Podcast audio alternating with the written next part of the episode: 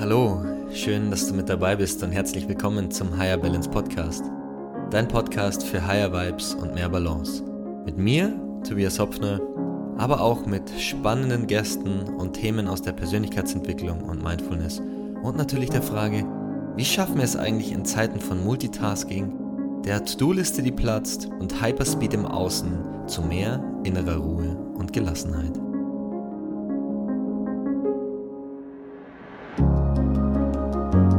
Schön, dass du wieder mit dabei bist bei einer neuen Folge des Higher Balance Podcast, dein Podcast für gute Vibes und mehr Balance und Tipps und Tricks, wie du deinen Alltag optimieren kannst. Und heute zum Thema Energie und sechs Tipps für mehr Energie in deinem Alltag und in Kombination damit auch, wie du leichter aus deinem Bett kommst. Und vielleicht ganz kurz am Anfang ein kleiner Hinweis. Ich habe ja schon mal über morgens Morgenmüdigkeit gesprochen in der Folge 10. Da gehe ich ganz intensiv auch äh, ja, unter dem Deckmantel des Biohackings in Verbindung mit Licht eben auf Morgenmüdigkeit ein. Wenn du die Folge noch nicht gehört hast, lade ich dich herzlich dazu ein, eben in diese Folge auch mal reinzuhören. Und ansonsten möchte ich heute, wie gesagt, über das Thema Energie sprechen und dir sechs Tipps geben, wie du mehr Energie hast. Kleine Tipps, manchmal auch mit großer Tragweite denn ähm, ja, ich habe eine äh, sehr, sehr interessante Phase hinter mir, die ersten zwei Monate diesen Jahres. Ich habe gefühlt so viel Energie wie seit äh, langer, langer Zeit nicht mehr. Und ja, es sind viele, viele Umstände sind gleich geblieben, andere haben sich verändert. Ähm, ich möchte in dieser Folge auch ein bisschen darüber sprechen, was sich eigentlich genau verändert hat, aber ich habe ein paar Lifestyle-Changes vorgenommen zum neuen Jahr und für mich Bombe. Und ähm, ja, ich beobachte das natürlich auch immer ein bisschen bei mir, dass das nicht nur ein kurzer Trend ist, ich damit ähm, rumlaufe und hausieren gehe und dann ist der Trend schon wieder rum, sondern es hat sich wirklich nachhaltig sehr, sehr viel geändert in meinem Leben und das möchte ich dir heute mit an die Hand geben. Ähm, und ja, vielleicht kennst du das Gefühl, man hat irgendwie Dinge vor, man möchte Dinge erledigen, ähm, ja, doch dann kommt irgendwie ein Motivationstief oder einfach es fehlt die Energie und du hast das Gefühl, dass dir der Stecker gezogen wurde. Ich kenne das Gefühl natürlich auch, habe aber die letzten vier, fünf, sechs, sieben, acht Jahre immer wieder extrem viel an meinem eigenen Körper ausprobiert, geforscht und geguckt, wie ich quasi diese Energietiefs ähm, ja auch irgendwo auslassen kann, nicht mehr da reinfalle ähm, und habe ähm, ja, über die Jahre hinweg viele, viele interessante Sachen herausgefunden und eben jetzt dieses Jahr wieder ein paar Sachen angepasst und verändert und gleich Riesenresultate gesehen und ja, beobachtet.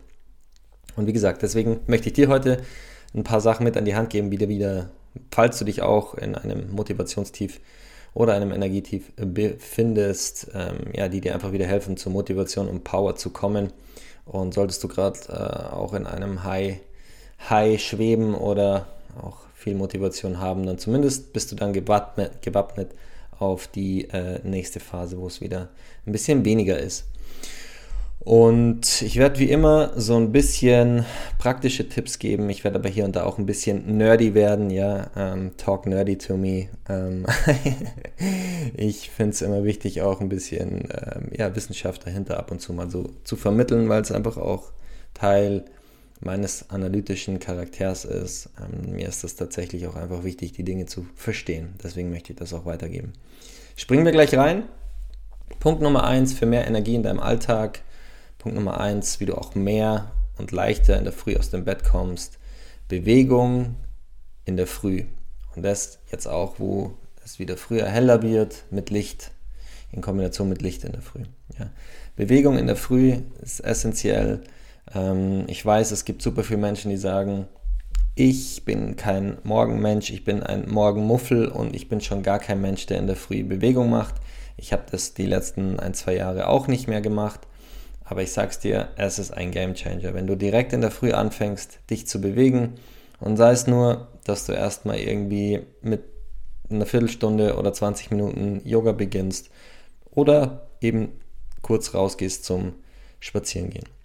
Du schüttest dank Sport Glückshormone aus und bringst dein Herz-Kreislauf-System in Sprung, in Schwung. den Sprung. so und ähm, dadurch hast du eben einfach mehr Energie und gute Laune für den Rest des Tages. Und das Ding ist halt, du hast in der Früh einfach noch den Fokus, du bist nicht abgelenkt, du hast es hinter dir, auch deine Hormone, es ist ganz besonders, dein Testosteronwert erreicht quasi in der Früh sein Maximum, deswegen hast du da nochmal ähm, explizit quasi ja einen Vorteil und auch einen Benefit am Ende. Und nochmal, wir sind eigentlich alle dazu gemacht, in der Früh ähm, uns zu bewegen. Und vor vielen, vielen Tausenden von Jahren, ich weiß, ich bringe die, ähm, die Vergleiche immer auch zu den Hunter-Gatherern, den Wildbeutern, den Jäger und Sammlern, aber die sind in der Früh aufgestanden und dann ging es halt meistens los auf Nahrungssuche. Das heißt, in unserer DNA schimmert, schwimmt oder schimmert da so eine, ja, so ein gewisser Rest an Bewegungsdrang und auch an, ja, einfach der Möglichkeit, ähm, sich zu bewegen. Ja. Und ich weiß, was kommt bei vielen ist so, oh, ich bin kein Morgenmensch oder ja, wenn ich mich morgens in der Früh irgendwie bewege, dann wird mir nicht gut oder mir wird schwindlig oder mir wird schlecht, dann liegt es aber nicht daran, dass du dich bewegst, sondern dann liegt es daran, dass du vielleicht gewisse andere Dinge tust, die nicht gut für dich sind. Ja? Zu spät ins Bett gehen, zu spät essen, Sachen essen, die dir zu schwer im Magen liegen, Sachen essen, die deinem Körpertypen nicht entspricht, die deinem Körpertyp nicht entspricht, Dinge tun, rauchen, Alkohol trinken, all diese Dinge, die halt dafür sorgen, dass dein Verdauungstrakt nicht vollständig erholt ist, wie deine Galle oder deine Leber oder dein Magen und du dann das Gefühl hast, dass es dir sozusagen nicht gut tut. Und wie gesagt, ich hatte das früher auch. Ich, mir wurde, weiß ich nicht, vor zehn Jahren früher, wenn ich in der Früh zu stark Sport gemacht habe, wurde mir immer schlecht, ja. Aber all diese Dinge kann man alle auf die, kriegt man alle auf die Reihe. Das sind alles Dinge, die man durch Lifestyle-Changes sozusagen oder Veränderungen ähm, ja auch beheben kann. Deswegen, es muss nicht das krasse CrossFit-Workout sein. Aber hier einfach mal die Motivation, 5.30 Uhr, 20, 30 Minuten Yoga, welche Intensität, das bestimmst du. Eine kleine Runde joggen gehen oder ja, eine Runde spazieren gehen. Und vielleicht ist es 35 zu, zu früh, vielleicht ist es 6 Uhr, 6.30 Uhr, je nachdem, wann du deinen Tag beginnst. Und wie gesagt, hier die, die Einladung, einfach mal zu gucken, ob Bewegung in der Früh, ähm, ja, wie es auf dich wirkt, falls du es noch nie ausprobiert hast. Punkt Nummer zwei, Kältetraining. Und Kälte ist ein sympathischer Trigger, ja, das heißt, es aktiviert dein Fight-of-Flight-System, ja, und es hebt auch die Cortis Cortisol-Ausschüttung an. Und ja, in der Früh brauchen wir Cortisol. Ich weiß, dass Cortisol ist das Stresshormon und wenn Cortisol über einen langen Zeitraum immer aktiv ist, ja, dann ist es natürlich nicht gut, aber das liegt auch überhaupt nicht in der Natur der Sache im wahrsten Sinne des Wortes. Denn nichts, was unser Körper produziert, muss auf Dauer produziert werden, jetzt außer vielleicht der Herzschlag oder die Dinge von unserem autonomen Nervensystem. Ja? Aber keine Drüse im Körper schüttet ständig Hormone aus. Und deswegen ist in der Früh Cortisol aber sehr wichtig. Und das heißt, gerade wenn du das Gefühl hast, dass du irgendwie groggy in der Früh bist oder keine Power hast oder irgendwie müde bist, dann kann es ganz oft sein, dass dir schlicht und ergreifend, dass deine Nebennieren nicht genug Cortisol produzieren. Und das muss man natürlich in den Griff kriegen. Ja, das heißt, auf der einen Seite ist Ruhe und Erholung da sehr wichtig, aber auf der anderen Seite ist dann auch eben die Cortisolausschüttung aktivieren auch sehr wichtig und das kannst du eben zum Beispiel durch Kältetraining machen.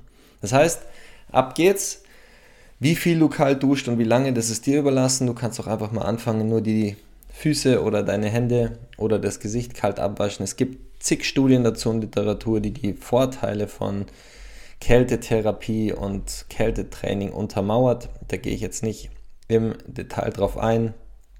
Ähm, man kennt auch Kneipp, also Wechselbad. Man hat herausgefunden, dass durch ähm, Kneipsche Güsse ähm, also ich glaube, das war eine Studie an der Universität Jena und ich kenne die Zahlen nicht mehr ganz genau, aber ähm, das Immunglobin A, also der, die Antikörper in deinen Schleimhäuten in der Nase, haben irgendwie innerhalb von einer Woche nur, nur durch ein kaltes Gesichtsbad um, glaube ich, 25, 35 Prozent zugenommen. Also es hat unglaublich viel Benefits und ja, man muss nicht sofort ins kalte Wasser springen, schon wieder ein kleines Wortspiel. Ähm, aber du kannst dir ja einfach mal angewöhnen zu gucken, hey, wie weit kannst du gehen? erst nur mit den Füßen in der ersten Woche, dann die Beine, dann den Oberkörper, das Gesicht und so weiter. Ja? Ähm, kleiner Zusatz, wenn du merkst, dein Immunsystem ist eh irgendwie die ganze Zeit so ein bisschen schwach, dann solltest du das eher vermeiden, dann ist das gerade eben nicht das Richtige.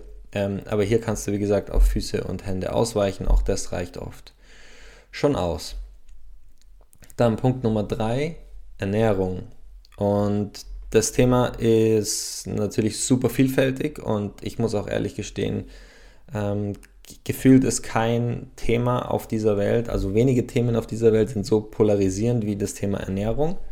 Und das Thema ist einfach, dass ich da draußen niemanden sehe, niemand, der Rang und Namen hat, der sagt, okay, wir sind einfach 8 Milliarden Individuen, jeder hat irgendwie einen anderen genetischen Pool und klar gibt es Tendenzen, aber jeder Mensch verträgt halt irgendwie auch andere Sachen. Ja, und an dem Evolutionspunkt bin ich angekommen, nachdem ich von Rohvegan über vegan, vegetarisch, Paleo, Keto, ähm, was weiß ich, alles ausprobiert habe.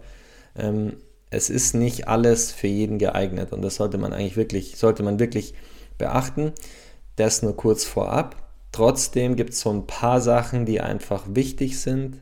Zum Beispiel Zucker und Weizen kannst du komplett aus, deinem, aus deiner Nahrung streichen. Es sei denn, ähm, ja, also eigentlich kannst du es komplett streichen. Es sei denn, du hast irgendwie total verrückte Unverträglichkeiten und kannst, musst deswegen zum Beispiel Weizen essen. Ähm, oder du möchtest irgendwie, du hast eine zu ähm, kompulsive Natur, dass wenn du anfängst, eine Sache wegzulassen, dass du dann ähm, total schräg drauf kommst und irgendwann Angst hast, äh, abends mit deinen Freunden essen zu gehen und dann kein, keine Pizza mehr isst, weil du das so dann in dir drin hast, ja. Also ich kenne diese Tendenz, ähm, deswegen ist das immer so ein bisschen schwierig, aber trotzdem mit Weizen und mit Weißmehlprodukten und mit Zucker tust du deinem Körper nichts Gutes. Und ja, ich schwöre gerade einfach wieder auf eine, ja, so eine Tendenz in Richtung Low Carb oder tendenziell eher Ketogen, was auch der Grund für dieses hohe Energielevel ist. Ja, ähm, ich habe einfach gemerkt, dass Kohlenhydrate, also an, an drei Mahlzeiten am Tag einfach too much sind für mich. Also ich habe dann wirklich das Gefühl, dass ich irgendwie einen Klotz im Bauch habe, wenn ich in der Früh einen riesen Porridge esse, ja dann mittags irgendwie Pasta, abends nochmal Pizza, dann habe ich einfach das Gefühl, dass ich nur noch wie ein Zombie hier ferngesteuert rumlaufe. Auch die Stimmungsschwankungen oder auch die emotionalen Schwankungen sind viel größer. Das Mittagstief, ich habe ich hab kein Mittagstief mehr seit zwei Monaten. Wisst ihr eigentlich, wie geil sich das anfühlt, wenn man einfach durchgehend Energie hat und die geistige Energie hat und einfach nicht das Gefühl hat, dass man irgendwie ähm, ausgelaugt ist oder das Gefühl hat, dass man sich jetzt am liebsten schlafen legen würde. Und wir waren mal kurz zwischendrin ein paar Tage mit Freunden auf Mallorca und wie gesagt, ich habe ja, ähm, ich bin ja mittlerweile auch sehr moderat, was, was die ganzen Dinge angeht. Das heißt, ich gönne mir dann auch mal und habe dann vier Tage so richtig reingehauen, Paella, Pizza, Pasta, alles. Und ich habe es nach dem zweiten Tag schon gemerkt, wie ich nachmittags irgendwie im Auto drin saß und am liebsten einfach mich zum Schlafen gelegt hätte. Und das passiert halt nicht mehr. Und deswegen, du musst immer für dich wissen, wie weit du gehst. Ich möchte dir hier an der Stelle einen Impuls geben, ja. Das ist quasi äh, nicht hier duff, my way or highway, sondern schau mal, ob du was damit anfangen kannst. Ersetz doch mal mittags. Natürlich musst du am Ende des Tages auf deine Kalorien kommen. Ich mache das dann eben durch MCT-Öl oder auch Butter. Ähm, dadurch ähm, komme ich halt am Ende des Tages quasi auf das, was ich an Kalorien konsumieren sollte.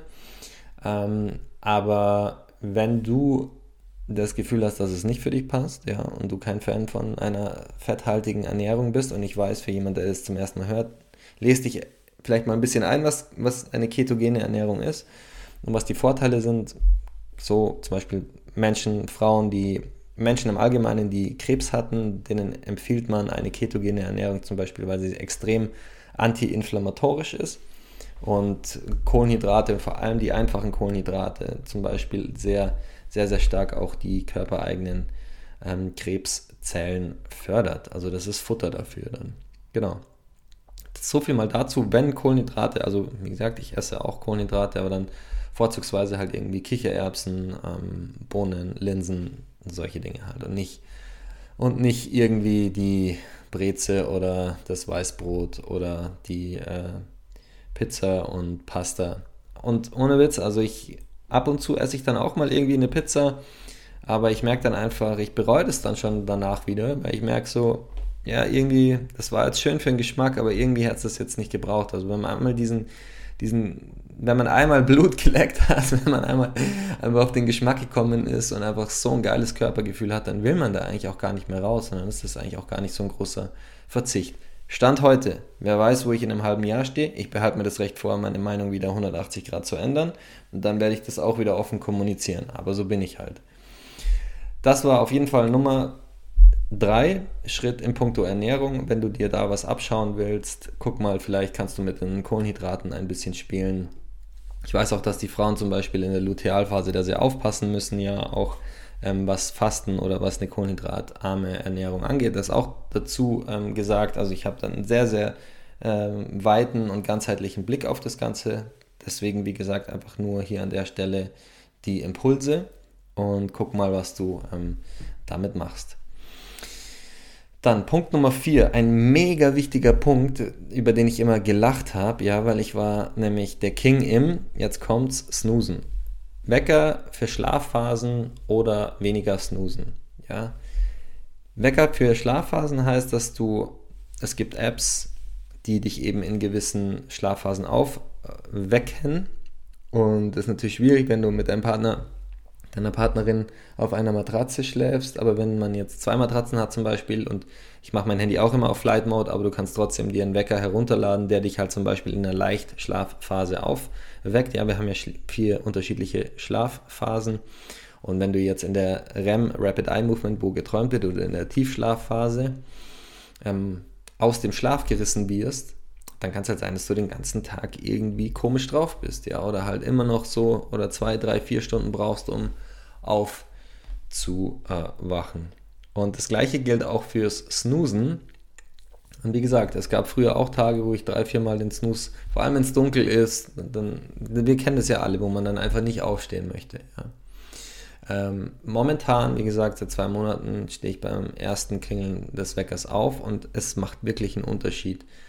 Ich stehe momentan früher auf und gehe zur gleichen Zeit ins Bett und habe nicht das Gefühl, dass ich irgendwie müder bin oder schlapper bin. Ja? Natürlich, das ist jetzt gerade eine Kombination wahrscheinlich von unterschiedlichen Dingen. Aber jemand, der es gewohnt ist, sich beim Klingeln des Weckers nochmal irgendwie 10 Minuten umzudrehen oder nochmal quasi zu schlafen, bringt seinen zirkadianen Rhythmus durcheinander. Ja? Das, das heißt, das Gehirn weiß nicht mehr, ob es wach oder müde sein soll. Und das wiederum kann quasi den über den Tag anhaltenden Abgeschlagenheit ähm, hervorrufen.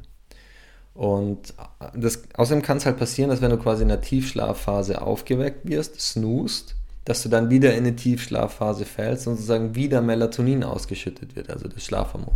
Also es gibt wirklich richtige Wissenschaft dahinter, warum du nicht snoosen solltest. Probier es mal aus und berichte mir auch gerne. So, dann Punkt Nummer 5, ein Game Changer und ein richtig interessanter Punkt und für alle Nerds da draußen wahrscheinlich hochinteressant habe ich von Dr. Huberman gelernt.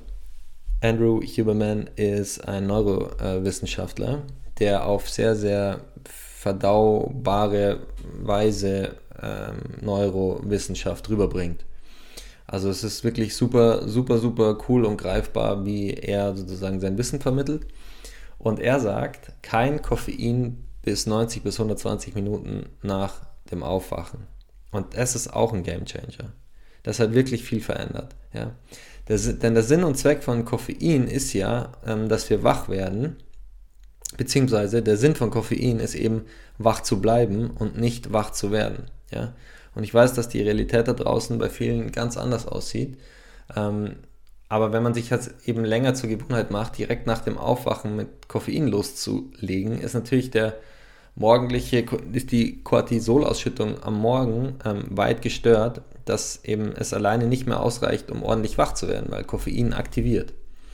Und es gibt etwas, das, das nennt sich Adenosin, also vielleicht habt ihr das schon mal von Adenosintriphosphat gehört, ATP, also die Lebensenergie, eigentlich so das wichtigste, einer der wichtigsten Moleküle sozusagen in unserem Körper, ähm, ist sozusagen einer dieser Cortisolblocker oder einer der Aktivierungshormonblocker. Und wenn du jetzt direkt nach dem Aufstehen deinen ersten Kaffee trinkst, ähm, hat dein Körper noch gar nicht die Chance gehabt, von alleine wach zu werden. Ja?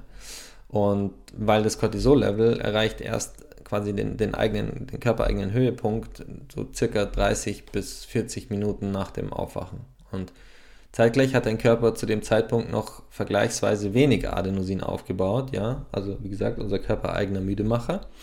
Und der Bedarf für Koffein, welches halt hauptsächlich dadurch leistungssteigernd wirkt, dass es die Cortisolausschüttung erhöht, ja, und die müde machende Wirkung von Adenosin verhindert, ja, indem es quasi diese ähm, Rezeptoren blockiert, ist quasi eigentlich erst dann gegeben, wenn das Cortisol-Level nach besagtem Höhepunkt wieder sinkt, ja, und sich in der Zwischenzeit auch schon mehr Adenosin wieder gebildet hat.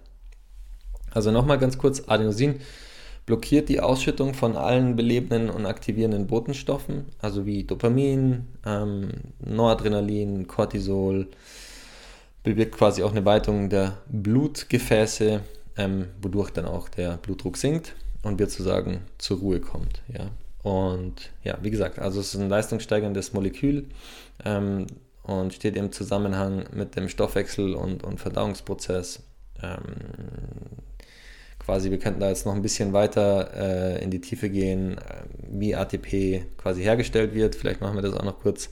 Ähm, wie gesagt, ihr habt bestimmt schon mal von ATP gehört oder wenn, wenn ihr noch nicht von ATP gehört habt, das entsteht quasi bei der Reaktion zwischen Glucose und äh, Sauerstoff in der Zelle.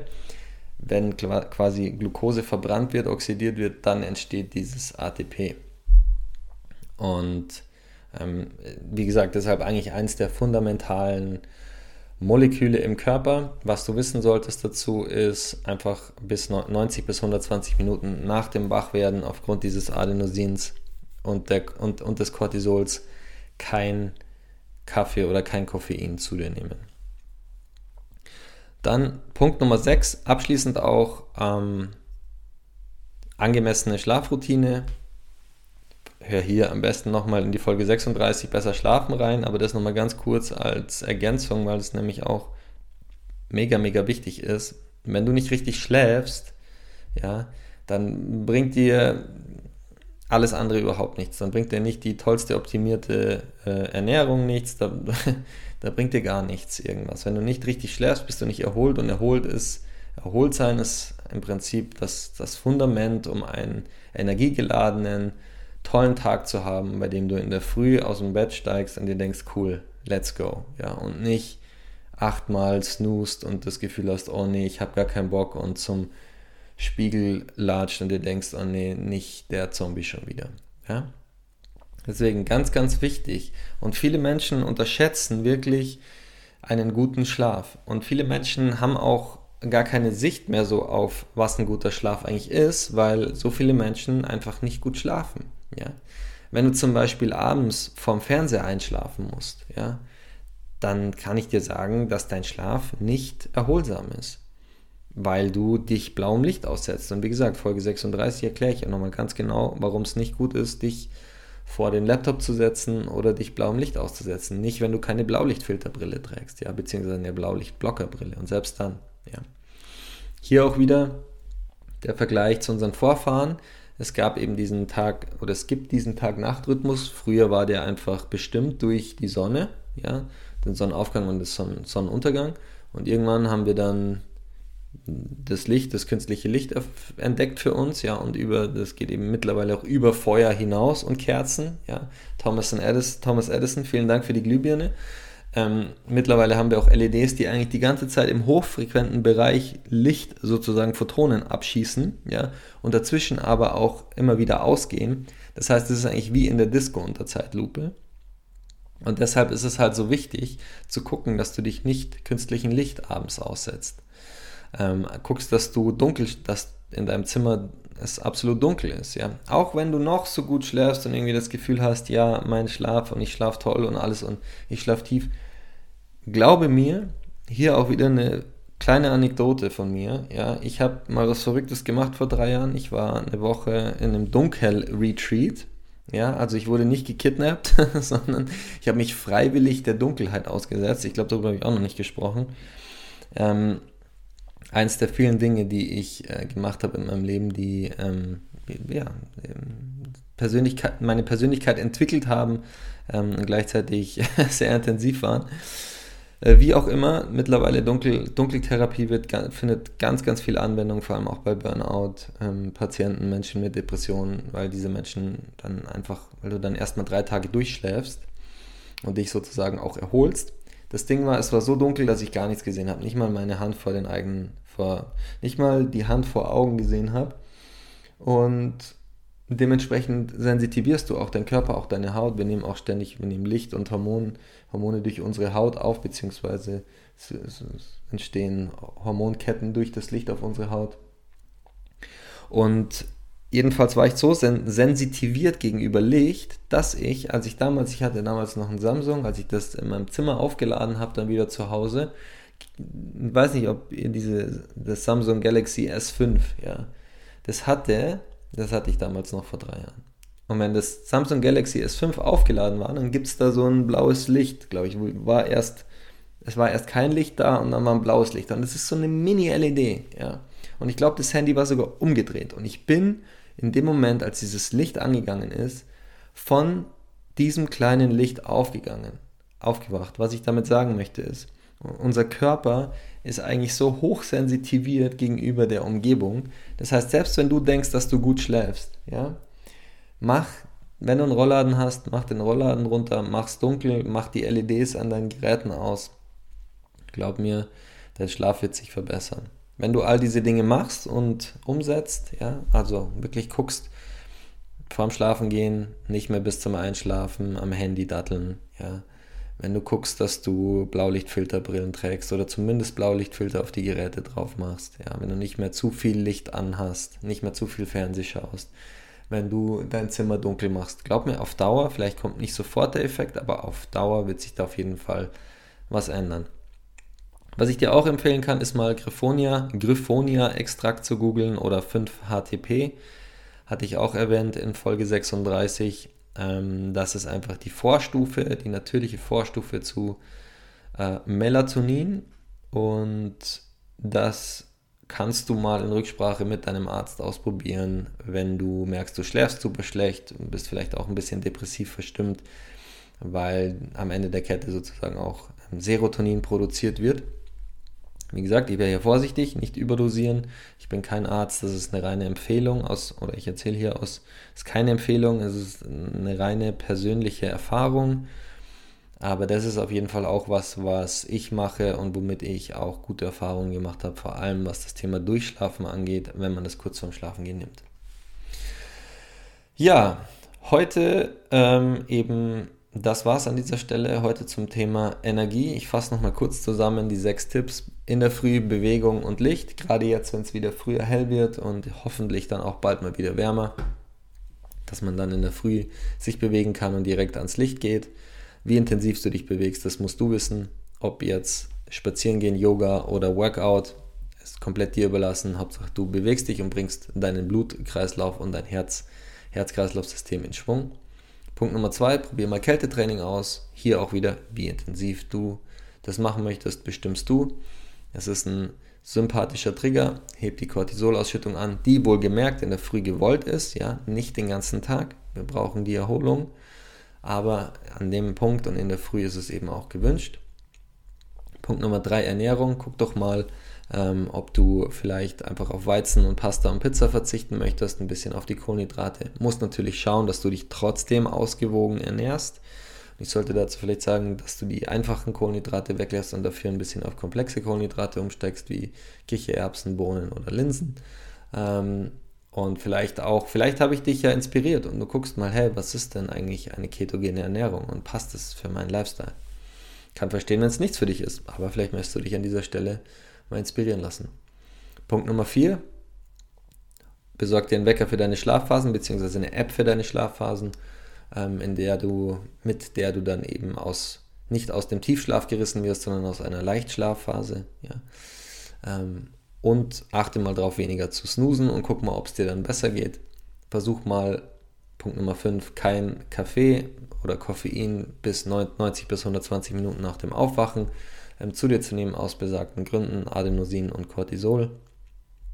Und Punkt Nummer 6, ja, achte auf eine angemessene Schlafroutine. Ja, da ist ganz wichtig, die Routine macht's, die, ja, gleiche zu Bett die gleiche Aufstehzeit plus minus eine Stunde und Dunkelheit, wenig künstliches Licht am Abend. Wenn du all diese Dinge teilweise in dein Leben implementierst, schwöre ich dir, wird sich was an deinem Energielevel ändern, es wird sich was an deiner Motivation ändern und auch an deiner Freude zu deinem Alltag. Das war's von Folge 43. Sechs Tipps für mehr Energie in deinem Alltag und sechs Tipps, wie du besser aus deinem Bett kommst. Ich danke dir fürs Zuhören und wünsche dir an dieser Stelle wie immer einen schönen Tag oder einen schönen Abend. Bis zum nächsten Mal. Dein Tobi. Ciao, ciao.